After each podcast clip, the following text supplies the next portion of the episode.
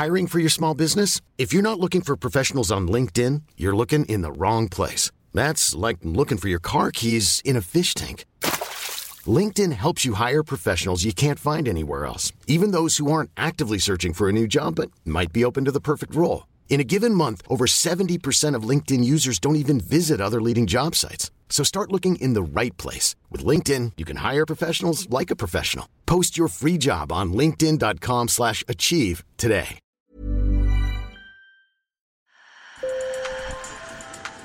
Bonjour. Hello. Hola. Marhaba bikoum. Sur le fil. Le podcast d'actu de l'AFP. Des nouvelles choisies pour vous sur notre fil info. Il transporte les joueurs de foot, ceux du Paris Saint-Germain par exemple, les stars américaines comme Taylor Swift ou les grands patrons comme Vincent Bolloré. Mais les jets privés utilisés par une poignée de très riches sont dans le viseur des militants écologistes. Les jets privés, euh, ça pollue, euh, ça sert à rien et, et ça ne sert pas le, le, le bien commun. Ces jets privés sont 5 à 14 fois plus polluants qu'un avion de ligne selon l'ONG Transport et Environnement. Pourtant, le secteur de l'aviation d'affaires est en plein boom avec 12,9% de hausse du trafic en Europe en 2022 par rapport à 2021 selon l'Organisation européenne de l'aviation d'affaires. En France, un avion sur 10 qui décolle est privé. Alors face à l'urgence climatique, faut-il réguler, voire interdire les jets privés? Sur le fil. On sait bien, voler en jet privé, c'est probablement la pire chose qu'on peut faire pour l'environnement. Euh, c'est 10 fois pire que de prendre un avion commercial et c'est 50 fois pire que de prendre le train. Jo Darden est directrice de la branche aviation de l'ONG européenne Transport et Environnement qui a mené une étude en 2021 sur les vols en jet privé. La moitié des vols en jet privé en partance de France sont sur des trajets de moins de 500 km. Euh, et la plupart des émissions sont liées à deux aéroports qui sont Nice et Paris-Le Bourget. Et si on prend justement les 1000 vols entre Paris et Nice par an, ça représente le même niveau d'émissions que 40 000 familles qui partent en vacances en voiture. Pour lutter contre cette pollution, le député écologiste français Julien Bayou propose d'interdire les vols de jets privés en France métropolitaine. C'est la mesure la plus simple et qui produit le maximum d'impact immédiat concret pour le climat. Voilà, moi j'ai choisi la mesure qui pénalise très peu de gens. On parle finalement de milliardaires, on parle de personnes qui, si les jets ou les vols en jet privé sont interdits, eh bien devront voyager en train, euh, ou bien en ligne commerciale. Donc c'est pas une vraie contrainte. En France, les vols commerciaux ont été interdits quand il existait une alternative en train en moins de 2h30. Cette interdiction ne concerne pas les jets privés. Si on se rend compte qu'un aller-retour euh, Paris-Nice, parce que c'est une des routes les plus empruntées, brûle autant de CO2 qu'une voiture pendant un an, euh, on voit bien que là, il y a un problème d'associer les riches, finalement, les ultra-riches, hein, euh, aux efforts consentis par, par tous et toutes. Et le pire, c'est que avec les zones à faible émission, on va interdire à des gens de circuler.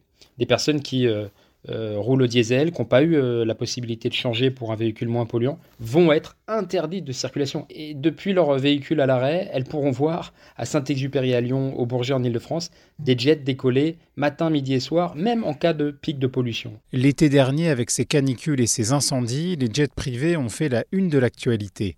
Des comptes Instagram et Twitter comme iFly Bernard épinglent les vols des jets privés des milliardaires, comme ce Saint-Malo-Paris en 37 minutes pour l'avion du groupe François-Henri Pinault en juin, ou cet aller-retour Paris-Bordeaux en juillet pour le jet du groupe Martin Bouygues.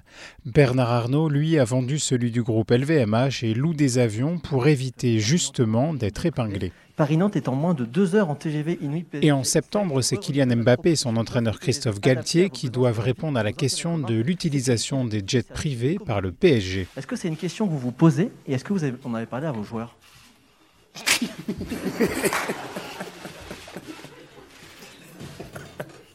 Pour être très honnête avec vous, ce matin, euh, on a parlé avec euh, la société qui organise nos déplacements. On est en train de voir si on ne peut pas se déplacer en char à voile.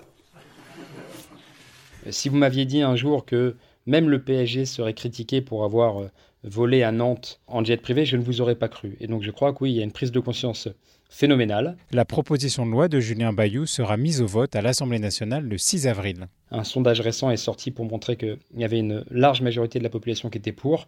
Et je crois que le gouvernement euh, ferait bien de l'entendre. Du côté du gouvernement, on est contre l'interdiction des vols en jet privé. Le ministre de la Transition écologique parle d'une écologie du buzz, mais Christophe Béchu n'a pas non plus fermé la porte à une régulation. Du côté de l'aviation privée, on met en avant un secteur qui a généré 32,1 milliards d'euros de chiffre d'affaires en 2021 en France et qui donne du travail directement ou indirectement à plus de 100 000 personnes. Euh, l'aviation d'affaires en France, puisqu'il s'agit de la problématique euh, environnementale, qui est réelle, qui existe.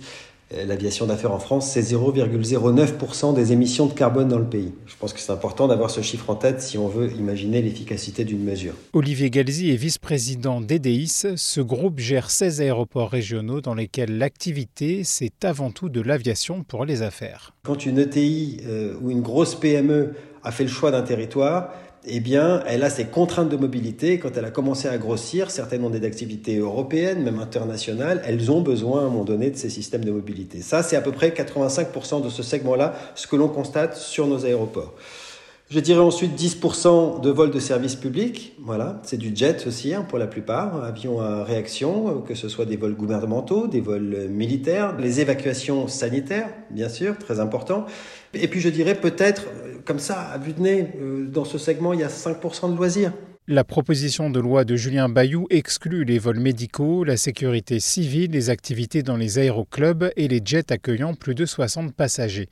Pour Olivier Galzi, il faudrait se focaliser sur la décarbonation de l'aviation privée. Il se trouve que cette aviation décarbonée, la première utilisatrice, ça sera l'aviation d'affaires. Pour une raison très simple, qu'on parle d'hydrogène ou de batterie, à un moment donné, on a un problème de poids plus les appareils sont gros et plus on aura du mal à faire entrer cette technologie. Donc ça va commencer par des 4 places, puis des 6 places, puis des 9 places, puis des 19 places, et là on pourra commencer à parler d'aviation interrégionale du futur. Joe Darden de l'ONG Transport et Environnement appelle aussi à décarboner le secteur.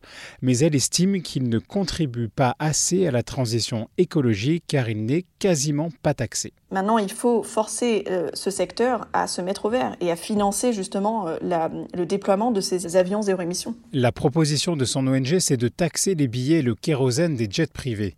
Ces taxes permettraient de financer la recherche pour décarboner l'aviation et après 2030, seuls les jets privés zéro émission ou à neutralité carbone seraient autorisés à voler. On a beaucoup de projets pilotes euh, d'ici potentiellement 2025-2026, électriques, hydrogène qui pourrait euh, très bien convenir à euh, voilà, un avion 9 places, euh, qui pourrait très bien convenir à la plupart des vols en jet privé qui ont lieu aujourd'hui en France. Sur le fil revient demain. Je m'appelle Antoine Boyer. Merci pour votre fidélité et bonne journée.